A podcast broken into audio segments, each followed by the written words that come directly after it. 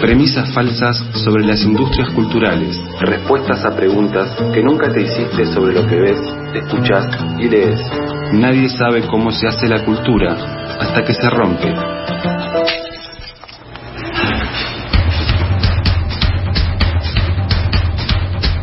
...36 minutos pasan de las 14 horas... ...y damos la bienvenida al señor Santi Can. ¿Qué tal? Buenas tardes. Eh, ¿Cómo andan? Muy bien, ¿vos? Eh, la verdad es que estoy eh, embebido en el cine rioplatense. Ah. Sí.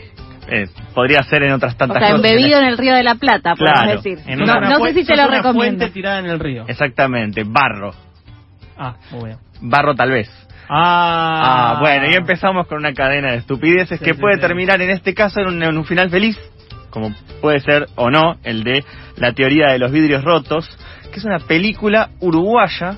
En este caso es la película uruguaya que va a competir eh, por el Oscar. Eh, hay como un camino, en una especie de, de, de peregrinación previa en donde todos los países eligen a sus, ungen a sus eh, candidates, en este caso a su película candidata. Como para- los Juegos del Hambre, pero del con Del- urbano. Claro, claro. pero pero del pero del Oscar o sea cuando ahora en este momento en el que la figura igual de, de los premios de la Academia Norteamericana eh, de cine tampoco es que son el, la panacea de, del- de consagrarse a nivel mundial pero bueno siguen teniendo una relevancia gigante eh, para el- las películas latinoamericanas suele ser esquiva no es que todos los años gana una película latinoamericana la competencia es ahí desleal contra el cine de todo el mundo y bueno cada país pone su su fichita en una película. En nuestro país este año la candidata va a ser El prófugo, Sí. que adapta a la novela El mal menor de Charlie Failing, que se acaba de reeditar por La Bestia Equilátera. Em, se convierte también en una película de terror y de género eh, nacional que va a competir por el Oscar también. Se va en carrera representando a, a nuestro país, protagonizada por Erika Rivas, Cecilia Roth y Daniel Hendler. Y en este Esto sería, perdón, en la categoría Mejor Película Extranjera. Claro, ahora tienen un nombre que es como de no, no hablar inglés o una cosa así, porque extranjero era como que daba medio... Latinoamericano ahí, Claro, digamos. Claro, claro, del resto del mundo, ¿no? Es como, no es nuestra.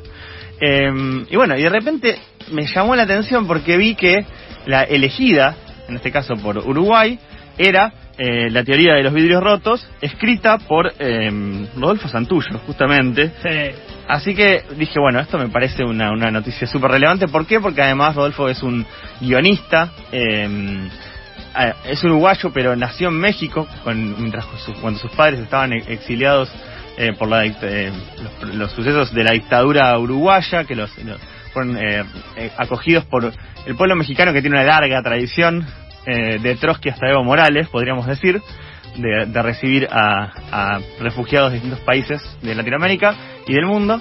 Y bueno, eh, es una persona que tiene además una pisada en la literatura, en, en la historieta, en donde también se publicaron varios libros de, de Rodolfo con distintos dibujantes argentinos en nuestro país.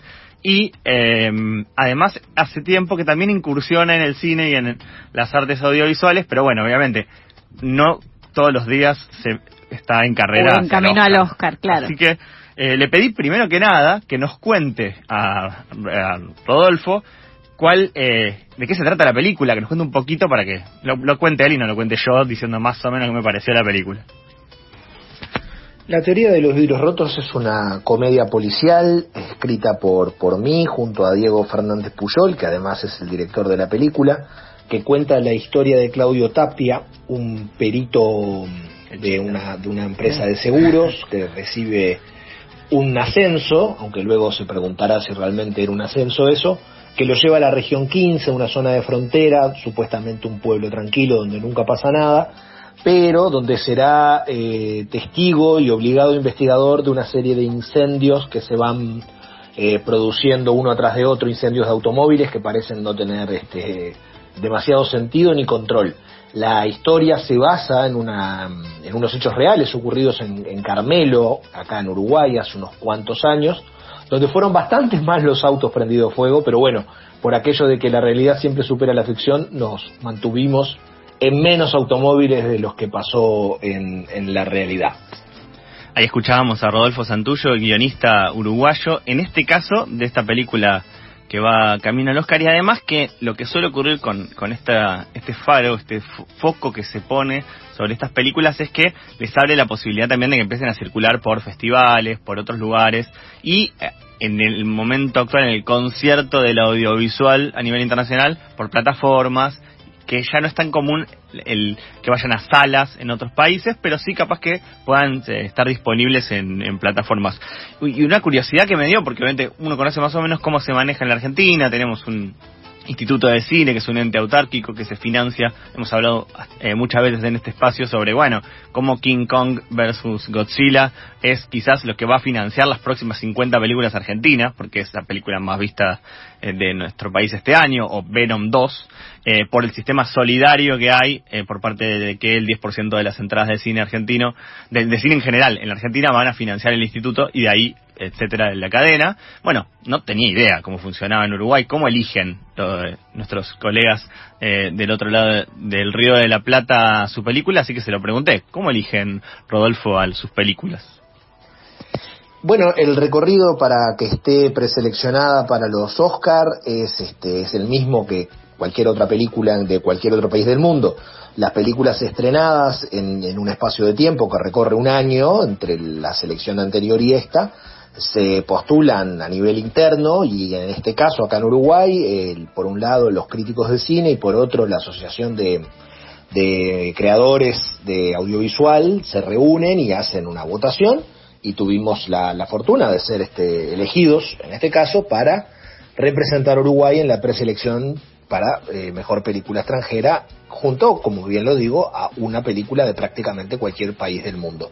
O sea, lejos estamos de, de la instancia final. Y una de las cosas que tiene, bueno, obviamente él ahí lo, adelantaba, todavía no es que va a estar en la ceremonia, no, me lo imagino igual, así enfrascado en, en un en un smoking, en, entrando ahí en la alfombra roja, cruzándose ahí con Brad Pitt. Que de hecho hay que ver cómo va a ser la, si es que hacen, la ¿no? ceremonia. Claro, la del año pasado que fue cualquier cosa, fue digamos, fue rarísimo todo. Sí, bueno, además, la ceremonia de los Oscars, sí. Además, no, ¿por qué voy a llorar? No, porque me deprime, larga, como lo ¿no? hicieron, como digamos. Que, además es como que emoción. cada vez es, es, más larga, ¿no? Como hay 800 categorías, es un tema. Se viene aparte discutiendo, no quiero hacer una dirección muy larga, pero eh, el tema de los premios que son más bien de la industria, donde quizás se los manda a un día de semana. Bueno, entreguémosle a los técnicos el, claro. el Oscar en la semana y el... el y que ponemos, no lo vea nadie. Que no lo vea nadie la ponemos a las figuras el día glamoroso. Y es un bajón, porque justo era el único día en el que se podían cruzar así en ese gran tole tole de estrellas que solía ser los Oscars. Así que bueno, vamos a ver qué pasa eh, el, este año. Y si, bueno, ojalá estén tanto el prófugo como la teoría de los vídeos rotos, ambas compitiendo ahí para encontrarse. Eh, en ganamos a Parasite. Claro, tipo, ¿te imaginas que va, va, vamos a competir con una categoría medio desleal? Vas contra mega industrias de otros países, digo, no es que vas a competir solo con películas latinoamericanas. Y bueno, y una de las cositas que quería que nos cuente también es si se va a estrenar en la Argentina, cómo la podemos ver, porque obviamente que despierta un interés y eh, nos agarra como esta cuestión del FOMO, ¿no? De la que hemos hablado también alguna vez, que es, bueno, ahora la quiero ver, ¿dónde está? Quiero mi, película, ¿dónde está mi película? Así que le dije, ¿cuándo, cómo, dónde podemos, eh, Rodolfo, ver la, la película eh, en nuestro país?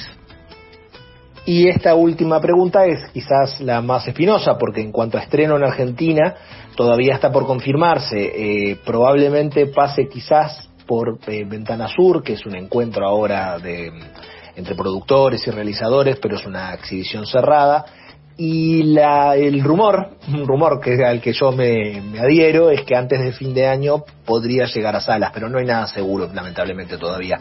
Esperamos que sí, que se pueda estrenar en Argentina, eh, considerando además que el, el, está el protagonista, que es Martínez Lipak, está Guillermo Arengo, eh, hay varios, este, varios integrantes del equipo técnico que también son argentinos. Sería para todos una gran alegría estrenar allá. Y una de las cosas que me llama la atención de esto, además, es, bueno, ¿cuánto cine uruguayo vemos en general? Ay, yo vi. A ver. Santi, te voy a contar. Decime la verdad, por favor. No, no, no. Estoy muy uruguayizado en general, pero digo, en, en, lo, en los últimos dos, tres meses, sí. empecé a ver películas que nunca había visto. Por ejemplo, Whisky. Claro. Tremendo. Me, me rompió el cerebro en 30.000 partes. Viste que hay como una, Sí. una listita, no sé, si- bueno, a ver, eh, Claro, yo creo que- si viste es esas claro. 5 o 10 películas uruguayas que decís, bueno, estas son las mínimas que hay que ver, es como, Es que debe Creo pasar que no vi sí. ninguna, chicos, igual, ¿eh? me estás eh, rompiendo el corazón en vivo, escuchen, si escuchan con, hablamos un segundo de silencio. Eso es mi corazón rompiéndose. Ah. En tiempo real, le mandamos Pensé que era la cortina. Sí, también. Se parecen. ¿Te parece? Eh, eh, ojo. Pasá por recursos humanos, Mario. Claro, sí. Tenemos Además, que tener vos una charla. Vos sabés que hay, acá hay murales, hay todo que testimonian que la patria grande, ¿no? Claro, en el carnet. No, no, es que yo con los, pero con los uruguayos no tengo un problema, chiques. Mm, Lo un que les sí. digo Claro. es que Bueno. no he visto películas. Soy más conocedora de la música que de Ah, las bueno, películas. verdad, Pará. La semana pasada ella ella dijo que le gustaba mucho una banda que a mí me parece Guarda, cuidado. malísima. Eh, ¿qué es cómo era? La vela puerca. La Vela es- Puerca. Ahí está. Bueno, Bueno, claro. Eh, en este caso, yo. Saludo grande a la soy de la cultor- Igual para, claro, hay muchas la cosas buenas, también, claro. sí, no eh, solo la vela puerca la que música me gusta uruguaya a está mí. buenísima, la vela puerca no. Sí. eh, Yo escucho a Fernando Cabrera todo lo- me levanto a la mañana y pongo Más. Vive esa y salgo a El negro. Rada. Eh, Tocache negro rada. Gustavo Pena, el príncipe, Sí. y Eliu también. Qué lindo, su hija. Eh, es hermoso. Hermoso. Y bueno, y, y, Y otros y- tantos. Y, claro, sí, sobre todo en mi casa eh, se escuchaba mucho Cita Rosa y así hemos Eh, salido, ¿no? Yo tengo tantos hermanos Es- que no los puedo, contar. Y una hermana muy hermosa que se llama Libertad. Justamente en este momento que la libertad está siendo moneda de cambio de sectores nefastos de la política, vamos Sí. a recuperar a Cita Rosa. Y para eh, también enmarcar un poco esto que está pasando, es que, bueno, las plataformas nos abrieron la posibilidad de ver un montón de cosas de cine que qui- quizás está, por eso digo, muy cerca geográficamente, pero no conocemos. También nos pasa con el cine chileno.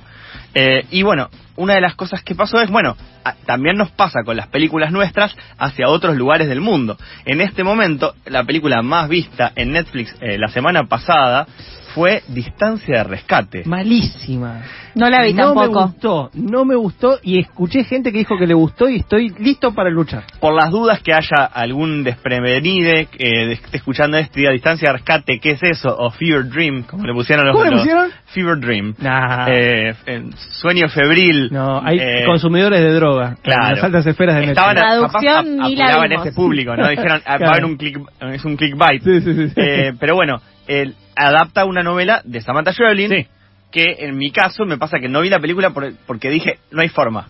No Bueno. es muy difícil de adaptar eh, lo, sobre todo lo ominoso, Claro. lo oscuro, Sí, sí, lo fantasioso y lo, eh, también el misterio. El, cuando vos escuchas una voz y, y tenés una actriz o un actor que es tal voz y medio que te deschaba que es esa persona. Claro. Es muy difícil llevar Sí, sí, sí, sí. ese misterio, esas cosas que son propias de la literatura, la transposición al cine, a la pantalla, a lo, a lo gráfico, y puede como que o romperlo todo o al menos transformarlo en algo distinto. Por eso no me animé todavía a ver la, la película. No, no. ¿Vos decís que no? No, no, Bueno, yo la, la fui a ver y mirá lo que subrayo esto, la fui a ver al cine.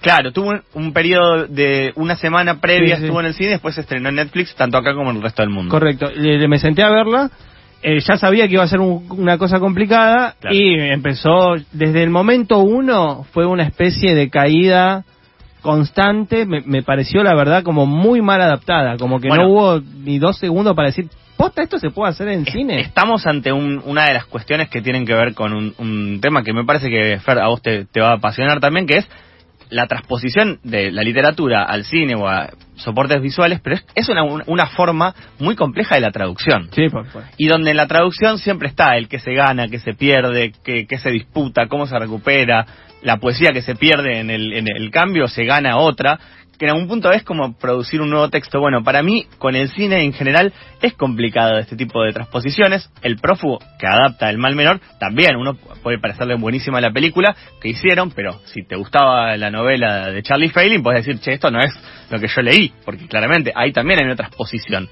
Y me parece que es, un fenómeno interesante porque además estamos viendo que de a poco hay cada vez más literatura argentina que llega a la pantalla. Algo que nos, nos tiene muy acostumbrados eh, Hollywood, digo. Se acaba de estrenar la tercera versión de, de Duna, de Dune, ¿no? La adaptación, Sí. en este caso... La primera, eh, imposible de, de- de ubicar salvo por leyendas, que era la de Jodorowsky. Después estuvo David Sí. Lynch, Eh. que es la, la que se conoció Con en mayor medida, con, con Sting, y ahora la de Daniel Villeneuve, eh, Me encanta decir Denis Villeneuve. Sí. No, no hablo francés, pero me parece bárbaro. No, está bien, Villeneuve, pero- Que bueno. Así que, evidentemente, acá se abre una compuerta, Sí. ¿no? De repente ver una cantidad de adaptaciones eh, y de transposiciones. Podríamos pensar en Kryptonita como primera novela que retoma personajes clásicos de historietas Sí. de, de- de- de DC, de la Liga de la Justicia, se convierte en película, se convierte en serie y termina también en, un- en- completando la transposición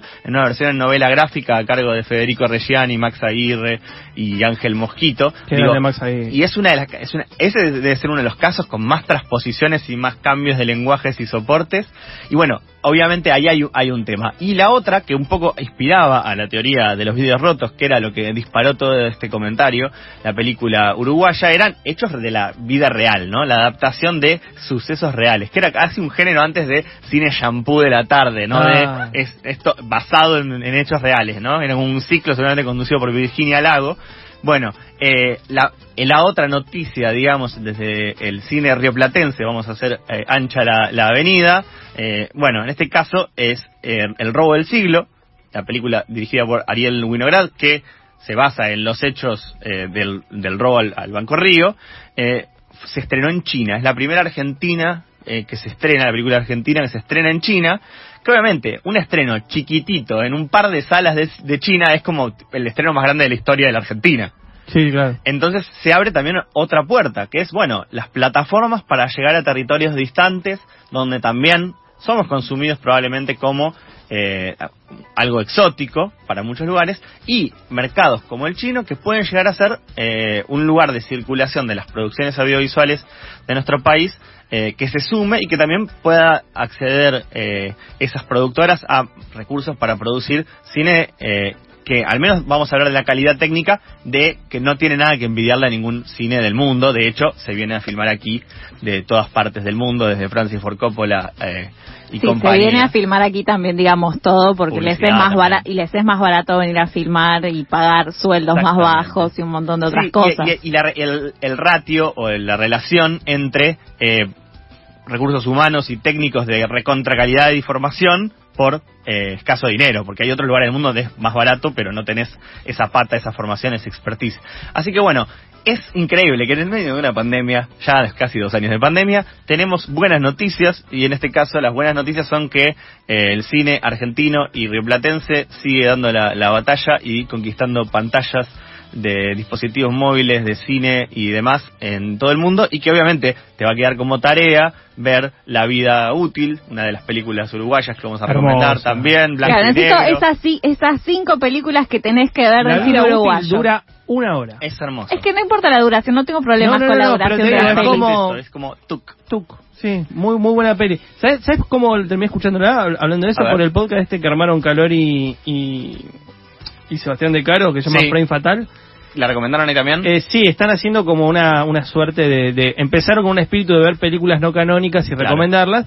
Ahora están como abriendo un poco el juego, pero la verdad cada recomendación yo la escucho con mucha atención porque son muy buenas películas y creo que el capítulo 4 o 5 del podcast está dedicado a la vida útil. Bueno, ahí tenemos también algo que pasa mucho con el, este tipo de películas, vamos a decir latinoamericanas en general, es que solo las, las solemos ver en festivales. O sea, quizás solo cruzan en festivales y no tienen exhibición comercial. Por eso también, y para cerrar, haciendo un rulito, eh, porque creo que no estoy dando la hora, pero todavía tenemos unos instantes, Tranqui, tranqui. el Festival Asterisco, y se inicia hoy, Sí. Festival de Cine LGTBIQ+. Así que bueno, también hay un montón de películas que circulan en esta versión híbrida, porque no va a ser solamente eh, presencial, va a haber también eh, funciones o proyecciones eh, de manera virtual también, como todavía de a poquito eh, desprendiéndose de la pandemia. Y para mí en algún punto dejando una puerta abierta que algo que esto se mantenga, porque está bueno que se pueda ver un festival que está buenísimo y que probablemente hay un montón de gente que no puede viajar por el país para estar este fin de semana acá. Ahí también va a haber eh, un montón de, de películas para, para prestar atención que después son difíciles de encontrar de otro modo, así que les recomiendo que busquen en, en sus redes eh, y después les voy a compartir en arroba premisas falsas también algunos links de bueno películas que se van a estar dando en este fin de semana de, en el marco de ese festival y que de otra manera quizás no las vamos a ver en las salas por ahora, porque como bien hablamos la semana pasada, hay cada vez menos salas y las salas en general están inundadas de pochoclo y para entrar hay que eh, empujar a, a gente que tiene más comida que eh, pantalla adelante.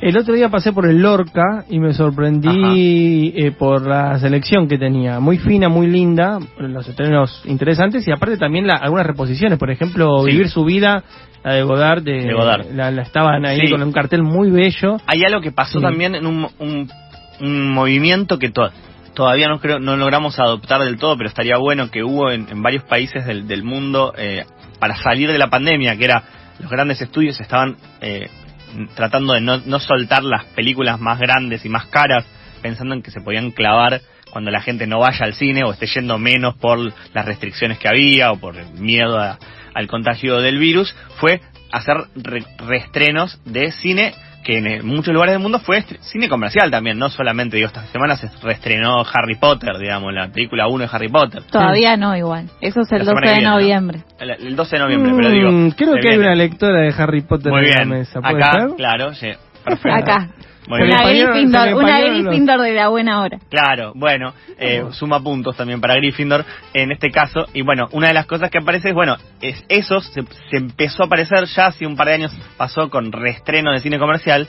Pero bueno, el Lorca lo que hizo a partir de su reapertura fue empezar a exhibir todas las semanas, o sea, cada 15 días, alguna película, ocho y media de Feliz. Ay, sí, me la perdí esa. Y, bueno, Tenía ese tipo de cosas que está bueno que en una sala comercial, tradicional, uno pueda ir a ver películas que son también eh, eh, clásicos y eso también forma a los espectadores para poder ir, ver, la- ir a ver las otras, ¿no? Porque eso, cada generación, viste, tiene que poder también hacer Pasó ese algo, periplo y que la única opción no sea irse hasta el Malva, ¿no? Que es como la, Claro. una de las salas que tiene eso, pero que queda lejos para el, el resto de la ciudad de Buenos Aires, ¿no? Lejísimos. Iba a decir que de- mm, en la semana pasada que hiciste la nota sobre la reapertura de, de este cine ahí en Mataderos, yo había hablado, no sé si lo mencionó o no, la verdad después se me hizo todo difuso, pero eh, eh, un muy buen cine de barrio, al cual yo voy porque me queda ahí nomás es el Helios, ahí en Palomar, Sí. que los martes creo que es uno de los pocos cines barriales que conozco que tiene un ciclo de cine muy muy bien cuidado, muy bueno.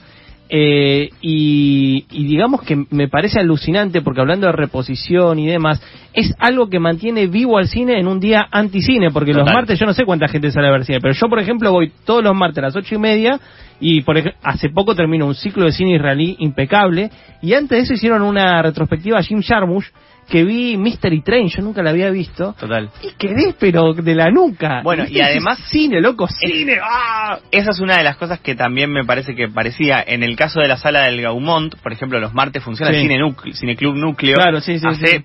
40 años. Y digo, ese en algún punto el poner al servicio también de esa formación de espectadores y de mostrar otros tipos de cines, que no son solamente el cine contemporáneo actual pochoclero de los grandes estudios de Hollywood, a eh, nuevas generaciones también, porque para mí esa es una de las patas que tiene. Y la otra es que se han perdido, desde hace muchos años, las funciones de mañana de los cines, Ah. una cuestión meramente comercial, y que eran funciones en las que en general también se trabajaba mucho en, en correlación con la escuela, digamos, con poder llevar a pibes de la escuela en el marco de tal cosa. Digo, son cosas que en algún punto cuando eh, se pueda hacer una nueva mesa de discusión, ahora es cómo vamos a eh, ordenar el, el- lo que se genera con las plataformas, digo, le vamos a poner un impuesto a Netflix, ¿qué vamos a hacer? Y por otro lado es, bueno, pero ¿qué hacemos también con las salas que están, con los horarios que están y con la capacidad instalada? Que muchas veces, digo, cuando se reabrió con el, con el tema de la pandemia diciendo, bueno, solo va a poder estar el 30% del público. Bueno, pero ¿cuándo no está solamente el 30% del público? Pues las salas no están a estallar en todos los horarios, todos los días con todas las No, películas. que yo creo que está cambiando fuerte la cuestión y esto te lo traslado a las librerías. Quizás estoy tirando un tema muy demasiado espinoso para los minutos que nos quedan, que es menos de uno. Eh, pero por ahí yo noto, por ejemplo, que en tema de librerías, eh, lo que realmente salió a bancar la parada fueron las librerías de barrio Total. cuando las cadenas estaban cerradas. Y, Sí. y la verdad no sé cuánto se puede recuperar la cadena después de todo lo que pasó. Las librerías de barrio sí, porque son Sí. como pymes, digamos, que pueden adaptarse mucho más fácilmente que una cadena que tiene una estructura, que tiene que mover un montón de cosas para tratar de sobrevivir. Obvio, tiene mucho más eh, posibilidad de liquidez que la de barrio, pero bueno. No sé si va a pasar lo mismo con los cines. No. ¿Entendés? Vos decís que no, no sé. ¿eh? No, me parece que los cines tienen, o sea, tienen la posibilidad de mutar. Tenemos que ir hacia eso, a mutar a- y a recuperar los cines en los barrios. eh, y también a que puedan tener hay cuestiones que tienen que ver hasta con la legislación propia de la Argentina de las cuotas de pantalla Mm. y el tiempo de exhibición y las ventanas posibles, que es, bueno, también permitirle, por ejemplo, lo que ahora vemos como esto que hace el, eh, el Lorca, son como excepciones, son cosas que se hacen medio como... eh, Que es de- casi de culto. Y además como forzando un poco las condiciones legales para poder hacerlo, ¿no? Porque en general hay unas determinadas condiciones, una un volumen además y una exigencia por parte de las distribuidoras, sobre todo las grandes, de si no me no pones en el Lorca no, pero no en la, en la mayoría de los cines es si no pones tales tanques en tales horarios centrales, no te doy la próxima película o te la doy una semana después. Digo, ahí hay un tironeo.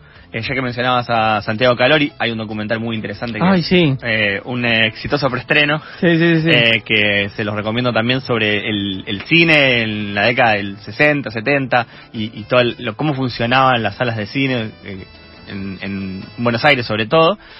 Y bueno, una de las cosas que, que me parece que también nos va a quedar, y lo voy a tomar, eh, Fer, para que la semana que viene, Uy, me que es qué, pasó con las, con las librerías, que el año pasado en un momento hablamos bastante con el tema de, bueno, qué pasó con la pandemia, cómo se reconfiguraron, qué pasó con, con las librerías y cómo eh, fueron tuvieron su en el medio de una debacle general económica, social y sanitaria, fueron uno de los sectores de la cultura que se pudo reconvertir y sostener. Y para mí viéndolo también un poco con un, con un pie adentro es bueno, como también están abriendo en cada vez más barrios. O sea, hay muchas librerías abriendo todavía hoy eh, y no encontramos ese correlato en los cines y en las salas de teatro. Así que bueno, sin duda lo, lo tomo para la que viene y por las dudas anótense en donde les gusta anotarse las cosas, puede ser en el cuerpo, en forma de tatuajes, la teoría de los vidrios rotos, candidata uruguaya al Oscar y eh, en diciembre o fines de noviembre cuando se estrena en Argentina, candidata también a sus corazones.